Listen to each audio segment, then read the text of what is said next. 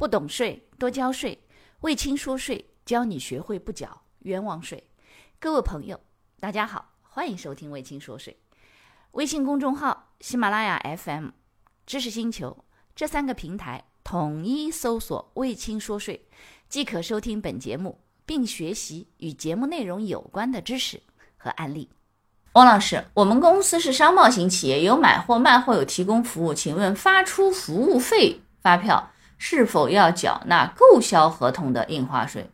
两件事情。贸易型企业有买货、卖货，那就是按购销合同贴花。如果提供服务，要看这个服务本身是不是印花税的征税范围。这个服务合同本身是不是印花税的征税范围？比如说。你们提供的是建筑服务，或者是建筑设计方面的服务，那它当然它本身这个合同就属于印花税的征税范围，那就按照这个合同建筑服务的这个合同来贴花，所以它不是都按照购销服务两件事情，不同的服务按照不同的合同的内容来贴花。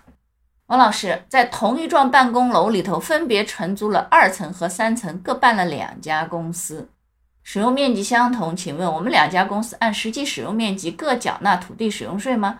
首先，第一个土地使用税肯定是出租方自己交，你们承租方原则上是不用交这个税的。你是承租方呀，承租方不需要交土地使用税，而且土地使用税它不是按照使用面积，土地使用税是按照占地面积交的，房产税才按照使用面积分的。所以你说的这个问题不太对。另外一个，海关进口货物报关单与海关进口关税专用缴款书的数据联系，怎么用报关单的美金金额推算出关税？答案不知道这个问题，你去咨询海关。好，下一个，和总公司签订施工承包合同，专票开给分公司可以吗？那么你们总分公司为什么合同要跟总公司签呢？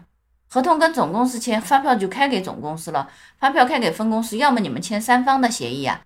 不是三方的协议，那么界定清楚说这个业务总公司，比如说签订或者是怎么样，实际呢是是这个分公司来履行或者分公司怎么样，你总要有一个那个呀啊，否则和总公司签合同，发票开给分公司，他们如果分公司是属于独立的增值税纳税人呢，当然原则上不可以。哎，好，下一个物业公司收广告公司的广告框使用费共五万元，其中百分之五十要转付给业委会。但要全额五万元开具发票给广告公司，物业公司转付给业委会的百分之五十没有办法取得发票，怎么处理比较好？业委会给你一个收据，你就正常做成本吧。